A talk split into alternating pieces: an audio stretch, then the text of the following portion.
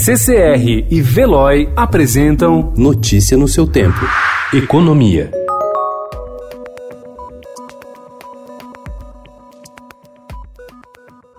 Cobrado a dar uma resposta mais efetiva no enfrentamento ao coronavírus, o ministro da Economia Paulo Guedes anunciou ontem um pacote de 147 bilhões de reais em medidas emergenciais para socorrer setores da economia e cidadãos mais vulneráveis. Algumas iniciativas poderão ser implementadas de forma imediata pelo executivo, mas 60 bilhões de reais dependem do aval do Congresso Nacional, incluindo um repasse extra para tentar por fim à fila do programa Bolsa Família.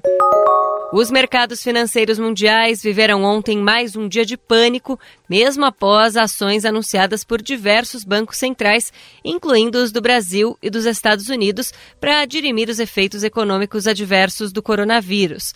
Cada vez mais países fecharam fronteiras, aumentando a sensação entre os investidores de que tudo que foi anunciado até agora tanto pelos bancos centrais como por governos, é pouco para compensar o baque na atividade econômica.